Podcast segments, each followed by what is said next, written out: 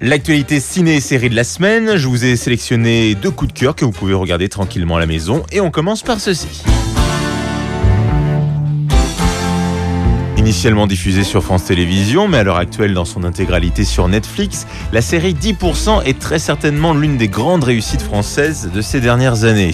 Ça raconte l'histoire d'une agence d'acteurs, d'actrices, avec donc forcément ses nombreux agents qui se crêpe un petit peu le chignon. On voit le tout Paris et forcément ça crée quelques rivalités.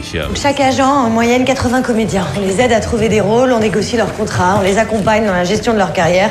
En échange, on prend 10% de la rémunération. Et le génie de cette série, c'est que bien sûr, hormis la suivi des personnages principaux de cette histoire, on s'intéresse à chaque épisode à un acteur ou une actrice en particulier qui joue du coup son propre rôle avec beaucoup d'autodérision et c'est assez délicieux. Et c'est vrai pour Cécile de France? Elle s'est fait refuser pour le Tarantino à cause de son âge? Ouais. Elle va avoir 40 ans quand même. Ah, je ne vous cache pas que c'est un monde difficile. Hein. C'est très bien écrit en tout cas, les acteurs sont tous excellents, avec une mention spéciale tout de même pour Camille Cotin, qui crève littéralement l'écran sur cette série et qui nous montre tout l'étendue de son talent.